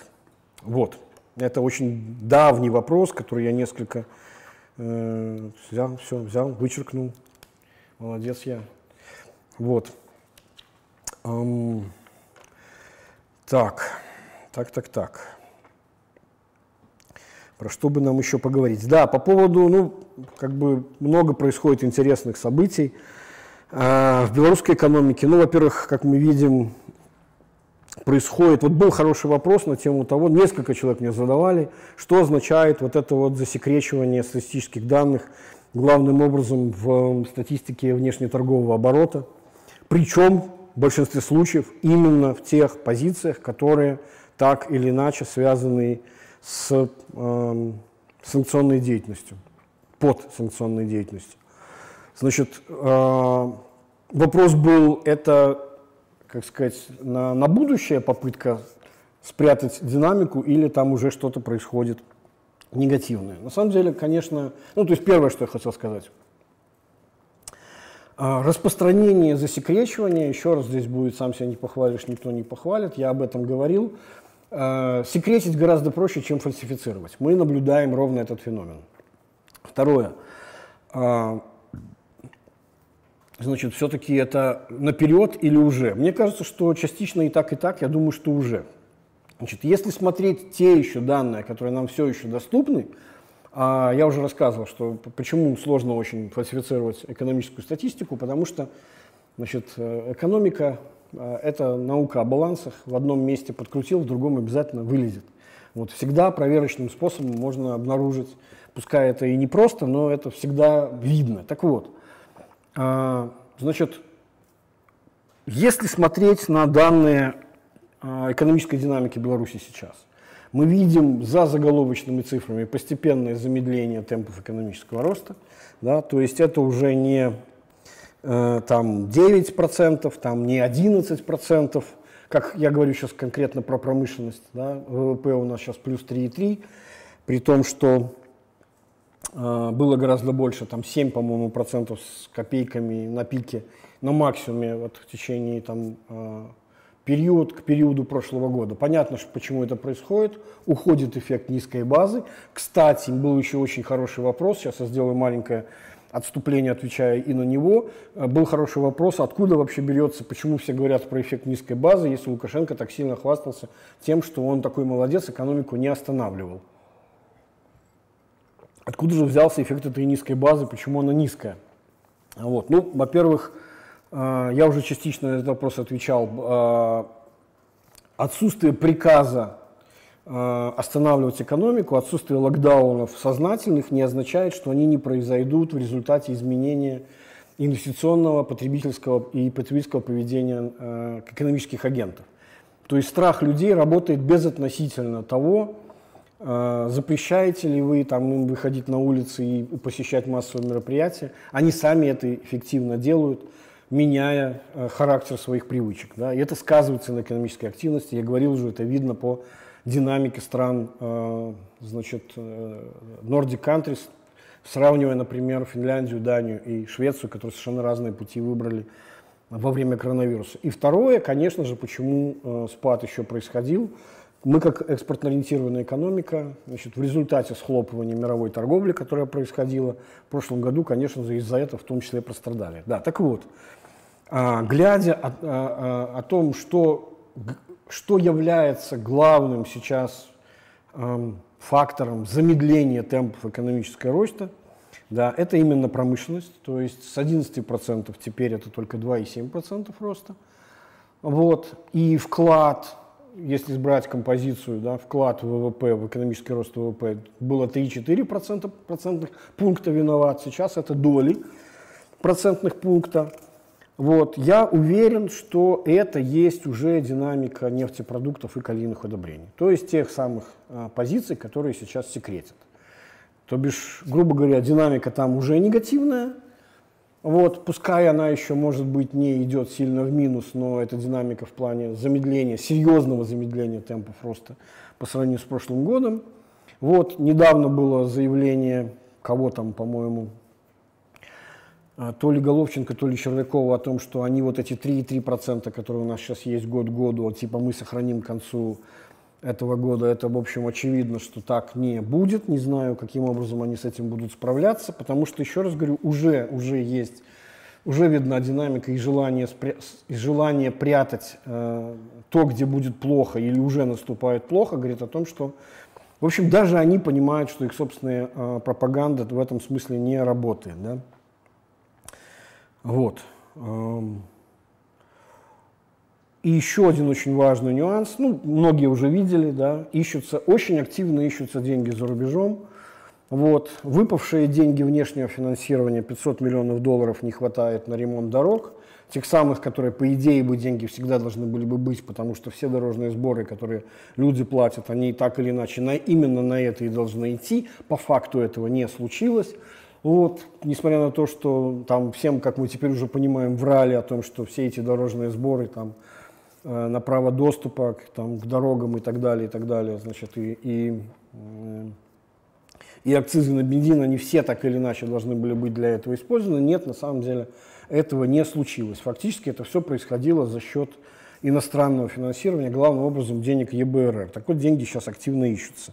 И, наконец, еще один хороший был вопрос да, про феномен, а что это было, указ о финансировании э, значит, надбавок бюджетникам. Главным образом это медицинские надбавки э, значит, в борьбе с коронавирусом, которые теперь оплачиваются из средств резервного фонда э, президента. Говорит ли это, что денег становится все меньше? Ну, конечно, говорит о том, что денег становится все меньше. Больше того, я бы сказал вот о чем. У нас было не так много случаев, когда происходило залезание в, в этот самый резервный фонд президента, размера которого не знает даже Минфин. Первый такой случай датируется 2009 годом, программой сотрудничества с МВФ, когда одним из условий было создание не, а, не дефицитного бюджета по итогам 2009 года. И для того, чтобы это произошло, часть доходов а, значит, президентского фонда резервного были включены в Э, в качестве доходов бюджета. И это позволило, в общем, сбалансировать макроэкономику. Вот, именно поэтому 2009 год, ну, среди всего прочего, именно поэтому 2009 год произошел у нас, несмотря на то, что он был кризисным во всем мире, так ласково, и только фактически решение о том, что, а, ну все же уже хорошо, как у нас обычно бывает, да, то есть терпения никогда не хватает, фактически э, вспомнили в апреле о том, что этот год десятый уже будет годом выборным, послали к чертям значит, всю эту макроэкономическую стабильность, в общем, довольно быстро. Программу на год по э, значит, размерам кредитования экономики исполнили фактически за первый квартал. Вот. Ну и дальше, дальше, в общем, примерно все было понятно. Вот. К чему это все привело? То есть речь идет о чем? Что использование, э, когда залазит в такие э, то есть обычно это предкризисная ситуация, когда это происходит. В никаких других случаях, по-моему, этого не происходило. То есть аналогия с 2009, я уже говорил, это попытка использовать э, этот инструмент как последний инструмент, э, ну что ли, финансирования выпадающих бюджетных э, расходов. Вот. А интересно то, что это не разовые траты, то есть очевидно, что речь идет, ну, несмотря на установленные суммы, то есть вопрос о том, а что же будет, когда значит, эти средства закончатся. Вот, видимо, они рассчитывают, что необходимость в этих надбавках пропадет, связанных с лечением коронавируса, и тогда, то есть это ну, рассматривается, видимо, разработчиками этого указа, эта идея о том, что, значит, это, в общем, не так надолго понадобится. Ну, окей, посмотрим. Вот. А, мы же знаем, что Беларусь очень сильно отстает по темпам вакцинации. Вот, и опасность распространения э, вот этого дельта-штамма и третьей волны, она по-прежнему высока. В общем, посмотрим, э, как сказать, приведет ли вот эта самая стратегия, как это, мы никого заставлять вакцинироваться не будем и прочее, прочее попытка. То есть, ну, фактически не может же совершить Лукашенко переобувание в полете, да, он же по-прежнему рассказывает, как правильно он стратегию выбрал еще в прошлом году. он не может э, перестроиться в, в другом направлении. Именно поэтому Беларусь вот страдает до сих пор от тогдашнего избранного решения и от попыток всех этих озаренков коллективных, там Гриша, Юра, там слэш, кто там еще, там всех этих э, там псевдожурналистов, вот его отбеливать в этом вопросе. Лукашенко сам на самом деле прекрасно понимает, какой серьезный просчет это был, и это было, в общем, последняя соломинка, сломавшая хребет верблюду, и которая, в общем, и было тем самым спусковым механизмом, которое привело к сходу лавины во время э, выборов 2020 года. Вот. А, да, так вот по поводу вот этого а, рассказа про кризис, какой же из них а, хуже и опаснее, да, что тяжелее, был хороший вопрос. Ну, как сказать, всегда у сложного вопроса есть простой ответ. Оба хуже, как ответил бы Сталин, да. На самом деле, знаете, я бы увязал его, я бы увязал его, его с вопросом о том, а что это было Берримор, э, с вопросом о готовящемся Э, изменениях в закон о банкротстве, который был анонсирован как э, завершение работы, которая началась более года назад, подготовки этих поправок. Фактически, как там сейчас я процитирую, э, значит, глава Минэка, предприятия в принципе не должны становиться банкротами. Вот на что направлен этот значит, изменение в закон. В закон. Это, конечно, безумное совершенно высказывание. Эм, ну, вот что я могу по этому поводу сказать? Да? Там, когда там всякие озаренки пытаются говорить о том, что экономикс – это что-то такое, что какое-то враждебное учение, которое нам пытаются пропагандировать и говорить о том, что с помощью него там, значит, нас там закабаляют, там, э, приватизация, э, что там, значит, бедность там и все остальное, да, так вот, вот удивительно, что иногда ребята все-таки экономик стоило бы читать, да, ну даже не экономикс, а ребята просто элементарно экономику, да. То есть когда у вас глава Минэкономики говорит о том, что цель наша, чтобы э, предприятия в принципе не должны становиться банкротами, ну есть одна экономика, в которой предприятия не могут становиться банкротами, это целиком советская экономика. Во всех остальных случаях э, предприятия, которые не становятся банкротами, означает, что у вас просто нет экономической динамики. Потому что вся идея системы распределения ресурсов заключается в том, что что такое банкротство предприятия? Из рынка уходит предприятие, которое не создает ресурсы, а уничтожает их. Если оно продолжает работать, оно продолжает уничтожать ресурсы. Э, результатом этой политики, вот этой советской политики, да, в противовес десоветизации, вот этой вот духовности, державности появляется отсутствие достатка. Да? То есть все так или иначе будут вынуждены содержать эти самые предприятия. Так вот, речь идет о чем? Предприятия, в принципе, не должны становиться банкротами. Речь идет о том, что будет, это означает, что движение в сторону того, какой это будет кризис, кого он будет защищать, кредиторов или должников, да, в общем, политически принято.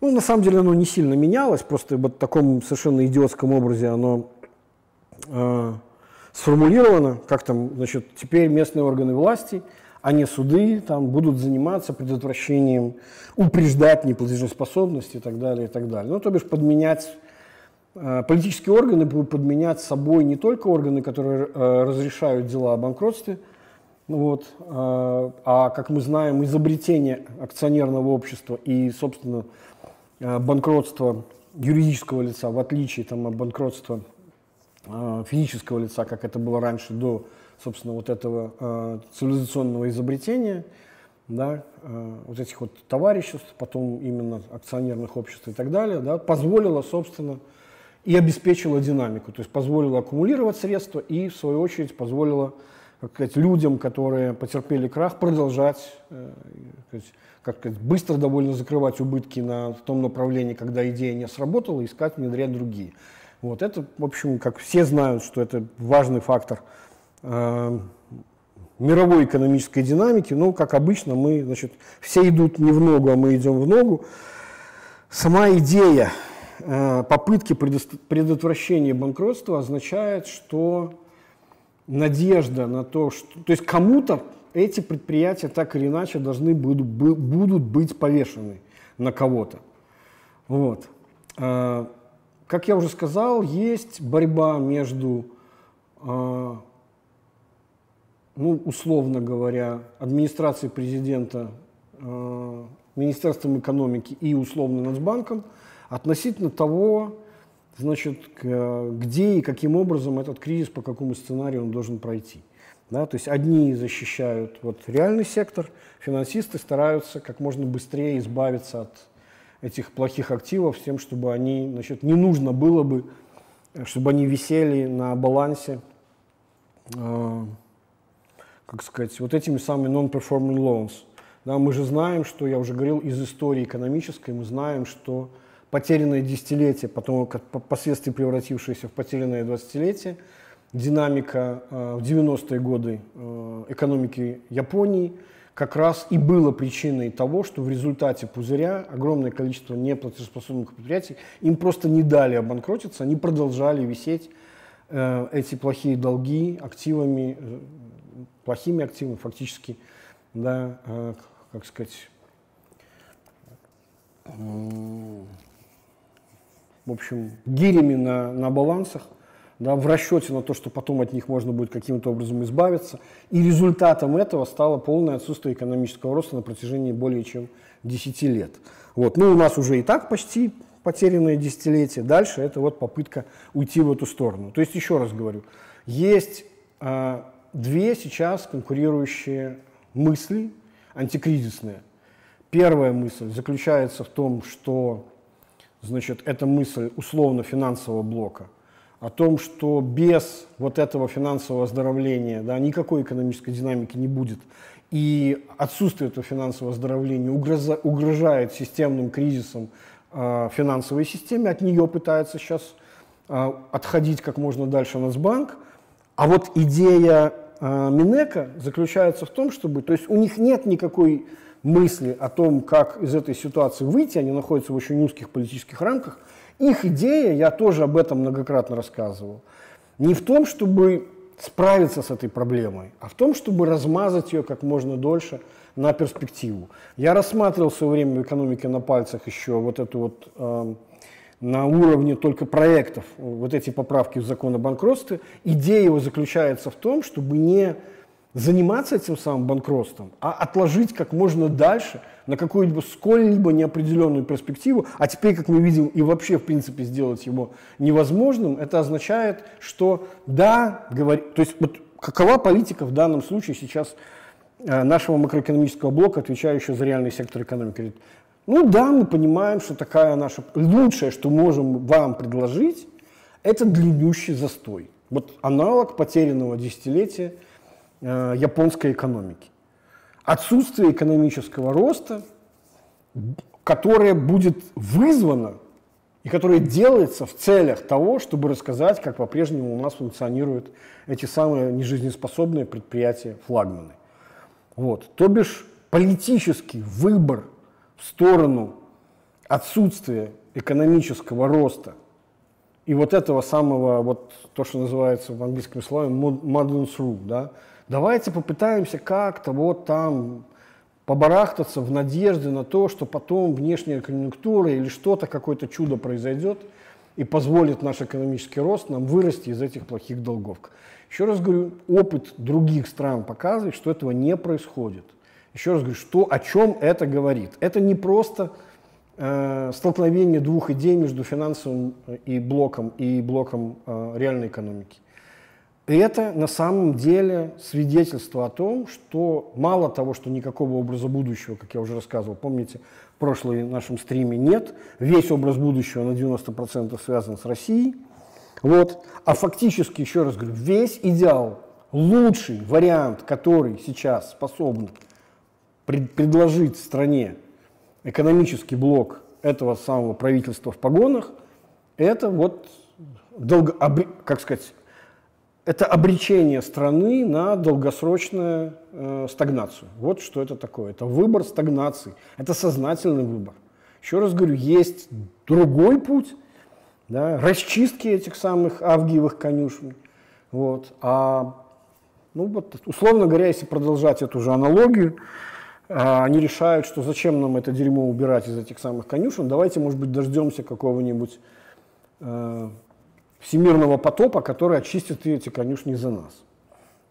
То бишь, как там говорил в свое время Кирилл Валентинович Руда, который многие считали рыночником почему-то в то время, как он говорил, надежда на редкое и благоприятное событие, маловероятное редкое благоприятное событие становится уже не надеждой, а записывается в планы. Вот о чем речь идет. То есть это на самом деле чрезвычайно важная и серьезная штука. Э, господи, как же много разных, самых разных вопросов. Был хороший вопрос про... Знаете, вот все время спрашивают про Конституцию, про Конституцию 94 года, почему решили выбирать новую и так далее. Знаете, я, я снова не буду говорить о том, что я большой специалист здесь. Я сам еще, по-прежнему я э, настаиваю на том, что я сам еще не знаю, как я буду относиться. Э, будет, если состоится этот, э, этот самый референдум по Конституции, читайте, пожалуйста, Михаила Пастухова. У него есть колонки на новинах – и вот буквально недавно он был в эфире Еврорадио, это, по-моему, чуть ли не сегодня или вчера, но, в общем, я вот буквально недавно видел его там появление. Он как раз разбирает особенности э, предложенной Конституции. Ну, там, в общем, судя по комментариям, которыми сопровождаются из официальных лиц к этой самой Конституции, это вот, ну, как всегда, это э, сводится к одному единственному принципу. Как поменять так, чтобы ничего не поменять. Как там Миклашевич недавно высказался – Конечно же, Всебелорусское народное собрание по своему названию должно быть органом широкого представительства народа, но мы же не можем позволить, чтобы туда избрали какой-то всякий народ. Это же очень важная штука, оно же там будет наделено очень там серьезными полномочиями. А, ну, например, утверждать а, итоги а, президентских выборов то, соответственно, мы должны проследить, чтобы народ, который там окажется, оказался очень там правильным народом. То есть, ну, в общем, я не понимаю, зачем все эти танцы с бубном из серии «Ребята, мы и так контролируем весь процесс», да, нет, давайте мы придумаем какой-то декоративный орган, когда мы отберем туда сначала людей, которые будут потом делать то, что мы бы сами сделали без этих самых э, людей. В общем, зачем эта ширма нужна, мне совершенно непонятно, но в любом случае еще раз говорю, вот обращайтесь к вниманию, к мнению эм, людей более компетентных в вопросе э, конституционного права, чем я. Я, в общем, совсем в этом разбираюсь достаточно плохо.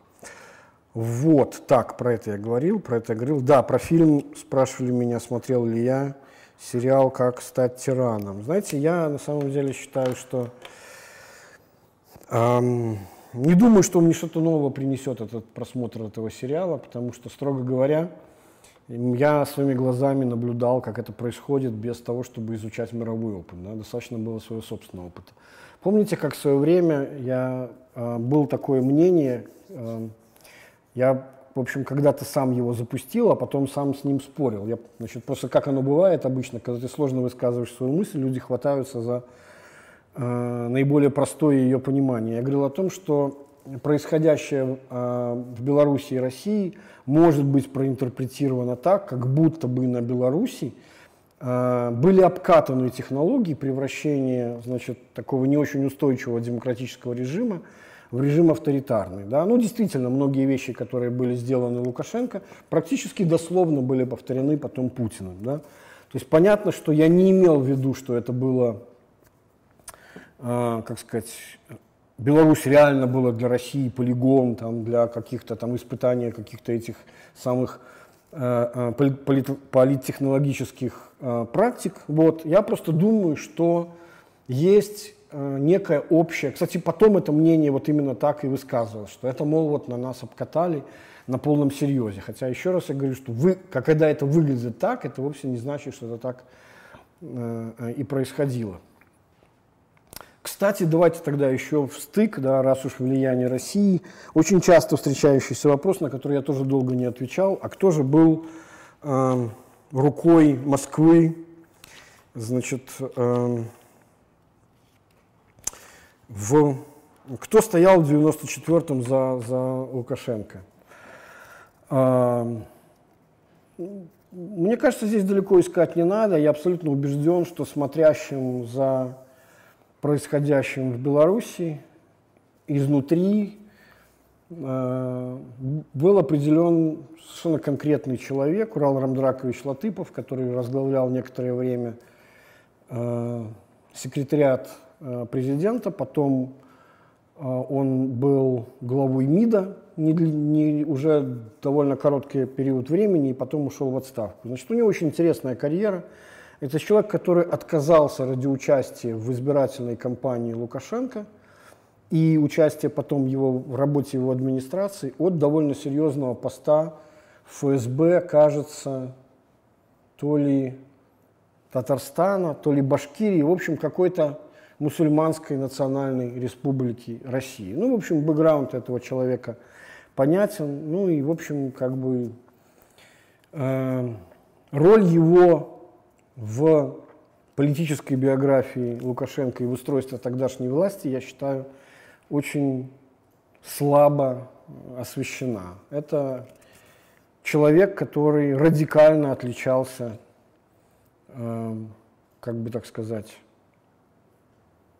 глубиной понимания процесса от большинства тогдашних э, высших э, государственных лиц в администрации президента. Да, так вот я считаю, что есть определенная логика того, как это все происходит.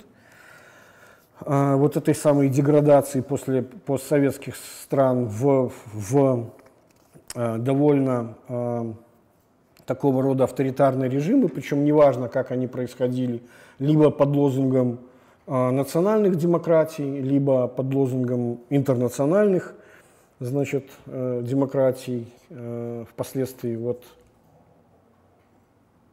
такого социализма с капиталистическим лицом. То есть так или иначе все они были выстроены примерно одинаково, что говорит о том, что какая-то общая динамика в этом была. То бишь национальные силы либо побеждали, как это было в большинстве стран, но либо не побеждали, как это было у нас, но в конечном счете старая советская номенклатура их э, целиком переигрывала, как это произошло почти везде.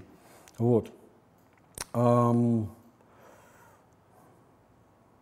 И вот как раз таки вот эти вот, я думаю, что исследования компаративистские были бы чрезвычайно интересны, потому что я считаю, что недостаточно у нас э, исследований динамики постсоветских режимов. Очень много идет упора на разницы их, и очень мало, как мне кажется, исследования их структурного подобия, почему же именно так они развивались в то время. Мне кажется, что сам проект Советского Союза был построен таким образом, что демонтаж его подразумевал какие-то вот определенные э, этапы, через которых большинству из всех с той или иной степенью тяжести, да, как вот такой вот болезни, что ли, пришлось э, пройти. Вот. И тут, в общем, особого какой-то заслуги там ни, ни Лукашенко, ни Путина я всерьез на самом деле не вижу. Вот. Эм, лучше всех с этим удалось справиться с республикам Прибалтийским по той простой причине, что, как мы понимаем, под Советами они просто были в гораздо меньшей степени, чем остальные. Вот. Э, не знаю, стоит ли это даже комментировать или нет.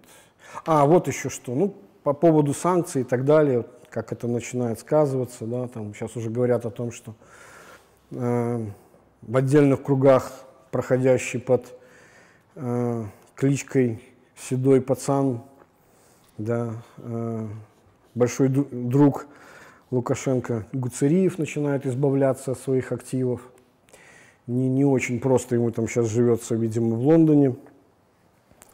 Вот. А мы видим, как все-таки проблемы, как простое смена титула собственности не решает проблем на примере э, проблемы Абсолютбанка, да, проведений платежей э, межбанковских по системе SWIFT и вообще платежей, связанных с, э, в долларах. Вот. Я буквально недавно прочел мнение э, Дмитрия Крука, я всегда его рекомендую. Мне очень нравится, я не могу ничего к нему не добавить, не подкорректировать, мог только процитировать, сказать, что если еще несколько месяцев назад, помните, когда у нас была такая общественная кампания, давайте потребуем отключить Беларусь от вот этой самой международной платежной системы SWIFT, да, платежных поручений.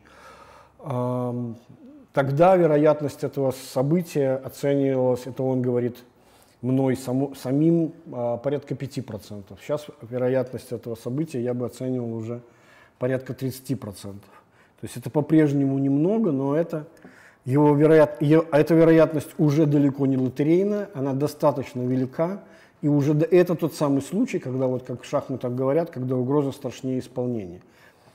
Вероятность, ну то бишь, смотрите, принимая решение в финансовом менеджменте, когда у вас есть э, очень негативное событие с весовым коэффициентом 30, да, 0,3 там, от единицы, да, это означает, что вы уже по неволе должны учитывать вероятность его наступления и готовиться к нему, не только потому, что там 30% а, это вроде как и немного, но и не так уж и мало, а потому что, еще раз говорю, тут нужно а, брать весовой коэффициент. То бишь, грубо говоря, в 70% случаях там, а, у вас будет э, такие-то последствия, в 30% случаев это. Да? То есть это уже вытекает, это радикально меняет риск-менеджмент и финансовый менеджмент компаний, либо работающих с Беларусью, либо, как сказать, являющихся ее ну, резидентами, либо возможными контрактерами и так далее, и так далее. То есть это уже совершенно новая серьезная динамика. Вот. Так, ну, надо уже как-то постепенно, не знаю, начинать сворачивать наше выступление. Вот, давайте я, может быть, поговорю о совсем уже не о политических, не экономических вещах. Я сегодня, видите, сижу с э, в бейджике таком красивеньком. Это на самом деле аккредитация на э, Международный Одесский кинофестиваль, который прямо сейчас происходит. Очень плотная программа. Вот, я вот прямо сейчас э, с вами, как сказать, жертвую определенными э, культурными событиями. Вот, либо фильмом, которым я бы сейчас смотрел, либо, скорее всего, э, выступлением известного украинского э, писателя, довольно такого специфического, Э, Леся Подеревянского. Вот прямо сегодня в 19.00 его э, выступление в Одессе происходит. Вот. Буквально накануне мы с вами сейчас разговариваем 30-летие независимости Украины. Планируется масштабное, тут абсолютно, я посмотрел, программа совершенно грандиозное празднование этого Э, события. Там разведены День флага, День независимости. Это два соседних дня, оба государственных праздника, оба они выходные, то бишь получатся такие длинные выходные. Вот тут тебе и военный парад, и концерты, значит, и там ярмарки, и все, что хочешь. В общем, в любом случае, мне кажется, что будет довольно интересно сравнить опыт э, празднования Дня независимости в Украине и э, недавнего празднования вот этого самого Дня независимости, ну, довольно искусственного, придуманного самим Лукашенко, сдвинутого с настоящего Дня независимости. Мы помним, как это было, да, в общем, довольно жалкое зрелище. Небольшие совершенно группки людей, в большинстве случаев это, это, это событие было проигнорировано э, кем бы то ни было. В общем, знаете, еще раз говорю, вот я все время, все время собирался поговорить о разнице между я, я думаю, что это уже будет где-то на, на последний летний стрим уже э, эта тема придет, при, при, придет, но все-таки я вот как раз к тому, что, знаете, я бы, я бы сказал вот что, еще одну, может быть, интересную мысль, я, которую я не сказал про, э, про талибов, да. Знаете, мне кажется, что есть такие идеи, которым, которые при всей их контрпродуктивности, наверное, все-таки лучше было бы позволить реализоваться с тем, чтобы до конца раз и навсегда избавиться от иллюзий э, и привлекательности этих идей. Вот самым таким, что ли, э, важным примером является э, идеология коммунизма, на самом деле очень популярная э, конце позапрошлого, начале прошлого века, и даже, в общем, в начале прошлого века – вот. И только ее реальное воплощение и эволюция в полноценный э, сталинизм, да, по, в историческом масштабе это понадобилось для того, чтобы, в общем, как-то э, надолго людей от этой самой коммунистической идеи, ну сюда же еще и режим, конечно, красных хмеров довольно сильно поработал. В общем, мы видим, что так или иначе, почему-то так происходит, что а, общественные движения в основе своей идеологически а, исходящие из антропологии, подразумевающие, а, что человек по природе своей хорош, нужно только поменять общественные отношения, и все будет в порядке, они почему-то заканчивают гильотинами, массовыми, массовыми казнями, репрессиями, там, современным или даже несовременным рабством и так далее, и так далее. Вот. А нормально живут как раз почему-то другие общества, исходящие совсем другой антропологии. Вот мне кажется, что нечто подобное может сейчас случиться. Да, второй такой пример уже в меньшем масштабе, ну, понятно, что уже и страна другая, труба пониже, дым пожиже. Вот, нечто подобное произошло с идеей русского мира. А, возвращаясь, что ли, вот к теме 30-летия независимости Украины, а, долгое время существовал такой миф, что Украина поделена примерно вот идеологически пополам, да, сторонники русского мира, сторонники независимости. Вот, даже предполагалось, что есть это разделение чуть ли не географически, левобережная Украина, правобережная Украина. В итоге мы увидели, что после событий 2014 года, после оккупации Крыма и вот этой гибридной агрессии, да, в итоге, на самом деле, то, где удалось воплотить идеалы этого самого русского мира. Это буквально э, довольно небольшая часть территорий. Вот, э, совсем не тот масштаб, который раньше рисовали.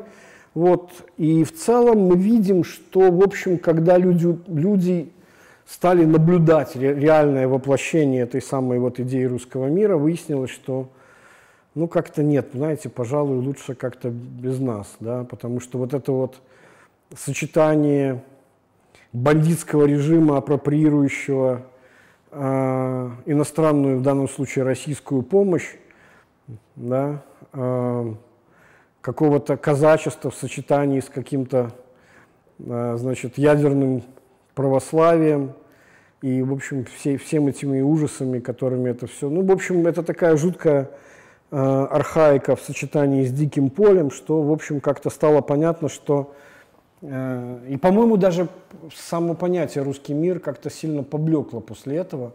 Вот, и сейчас уже даже э, больше говорят о русскоговорящем населении более чем э, сам, самой России, чем, сторонний, чем о вот этом самом русском мире. И вот ровно то же самое, я думаю, могло бы произойти и с, с идеей вот, э, прихода к власти сторонников фундаментального ислама в виде вот этого самого исламского эмирата. Возможно, Афганистан есть такая страна, где, в принципе, как сказать, э, этот эксперимент может получиться в, в мировом масштабе. Вот. Я думаю, что, э, еще раз говорю, вот, может быть, это звучит немного странно, но мне кажется, что есть такие идеи, с которыми легче бороться в долгосрочной перспективе путем э, как сказать, того, что кто-то должен стать отрицательным примером, чтобы все остальное человечество отвратить от, от мышления в эту сторону. Вот. вот мне кажется, что то, что происходит, имеет под собой какой-то на самом деле э, какую-то часть э, мирового замысла да, о смысле истории, хотя многие говорят, что рассуждения о смысле истории э, не имеют никакого смысла. Вот. Еще одну мысль, которую я бы хотел сказать, да, вот мне очень понравился вопрос, я его даже первым выписал, который, э, из которых я хотел бы, э, которых я хотел бы задеть. Это вопрос, э, метафоры, поднятые Виктором Мартиновичем, по-моему, в его записи в Инстаграме. Может быть, еще где-то, я не очень сильно сейчас могу за ним следить, он меня забанил давно в Фейсбуке за регулярную критику э, литературных достоинств его э, книг. Вот. Но метафора, я почитал этот текст в Инстаграме, я понял примерно, о чем идет разговор. Э, там такая, в общем, позиция э, из серии, там, значит, как сложно быть пифией, как тяжело там, заниматься самолюбованием, ну, в общем, любимым делом, которым занимается Мартинович. Вот, как сложно ему быть предсказателем о том, что ничего не получится и, значит, ничего не случится. Вот, и говорит о том, что то, что мы сейчас переживаем, это, значит, может, может рассматриваться в рамках э, античного мифа о Сидифе, где Значит, как он там говорит, читайте о судьбах героя и Мойра. Ну, это фатум, судьба, рок. То бишь то, что этого героя влачит. Да? Мол, вот это такая, значит, античная трагедия. Значит, что я могу вам сказать по этому поводу? А, еще в 2010 году, накануне выборов, у меня был текст э, на Еврорадио, еще с Пашей Свердловым я его делал, который, в общем, оказался довольно скандальным, и тогдашняя редакторка Еврорадио, значит, Юлия Слуцкая, не поставила его э, в эфир, этот материал, потому что тогда, не сказав еще э, всей редакции Еврорадио об этом, она уже работала на компанию, э, избирательную кампанию «Говори правду» на Никляева. В этом материале э, были не очень лицеприятные оценки этой компании. В общем, как бы такой странный достаточно поступок с точки зрения журналистской этики, но сейчас я не об этом. Так вот, речь шла о том, там было такое вот, как это из серии, как это, о чем это я сейчас? Из серии «Кто из нас больший пророк?» Вот. И я когда говорил о том, что мы наблюдаем греческую трагедию, так вот в греческой трагедии очень важно видеть, э, в чем она заключается. В настоящей трагедии, э, это очень известная цитата, я ее там приводил, в настоящей трагедии погибает не герой, погибает хор. Это была метафора того, что опасность грозит не только участникам политического процесса в виде кандидатов или там участников штабов, но и ну, хор это, в общем, олицетворение на сцене э, публики. Вот, собственно, так это и случилось. Вот это кровавое воскресенье 19 декабря – и было, пожалуй, вот таким вот э, событием античного хора. Почему я не могу согласиться с этой метафорой сейчас, хотя я полностью ее разделял и даже, в общем, может быть, даже э, мог бы сказать, что я раньше ее высказал еще там, на 10 лет назад. Но так вот почему я не согласен с использованием античных метафор? Дело в том, что за это время наше общество и э, в политических процессах очень сильно продвинулось. А, то, что мы наблюдали в 2020 году, это не была история античная. Это была история новозаветная. А, и это по жанру своему, пускай даже и трагедия, а, хотя сейчас еще сложно говорить, история-то не завершена. Пьеса до сих пор пишется – я как-то с Пашей даже Свердловым обсуждал этот вопрос. Когда вы видите кинематографичность происходящего, знаете, что именно так творится история, в которой мы сами участвуем. Так вот,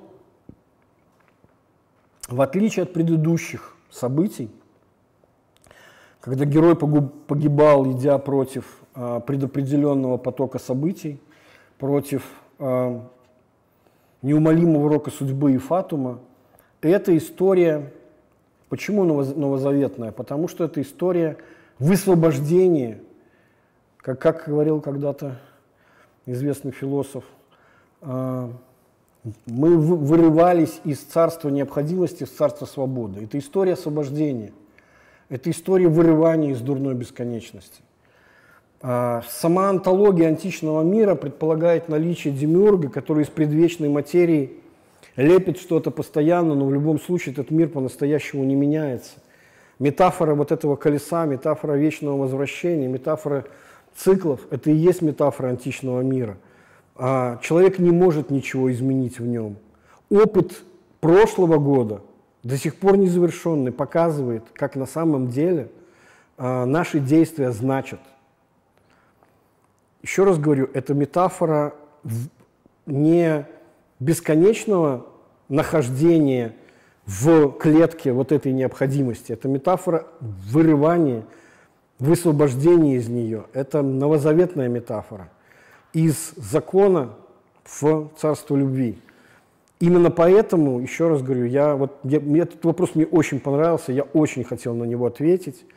А, именно поэтому а, мне не нравится, когда люди интеллектуалы белорусские пытаются занимать позицию либо античных пророков, либо, как, например, долгое время пытался эту позицию занимать Мацкевич, которого я, сказать, с которым я много был не согласен, но вот цитировал его программу, которая до сих пор, как мне кажется, является актуальной для белорусского общества, особенно на фоне того маразма, который нам предлагается и с той стороны. Вот, позицию ветхозаветного пророка – то, что мы сейчас наблюдали, а, это герой нынешнего времени, это фигура христологическая, фигура апостольская. Вот. И именно поэтому эти наши события столь современны, столь актуальны для э, всего остального мира. Именно поэтому за тем, что происходит у нас, мир с замиранием смотрит. Э, как сказать, что же у нас получится, да? Вот. Ну, наверное, на этой оптимистической ноте, я думаю, мы и будем с вами прощаться, потому что я не думаю, что я могу сказать что-то еще более важное сегодня, чем эти слова. Спасибо, что были с нами. А, вероятно, как сказать, Ну, более 9 тысяч. Ну да, тема, конечно, была несколько менее интересная, чем... Хотя многие говорят, зачем, зачем говорить про Лукашенко, не знаю. Но это как-то почему-то получается, что это находит гораздо больше отклика. Вот. А... О чем я должен сказать? Нас было более 9 тысяч, спасибо. Не забывайте э, подписываться. Как, как там говорили еще другие ютуберы, Значит, э, подпишитесь на канал, подпишите своих знакомых на, этот, на этот канал. Не забывайте про Телеграм, не забывайте про Инстаграм. Вот. Э, спасибо, что были с нами, терпели меня почти два часа и до следующей среды. Всего доброго.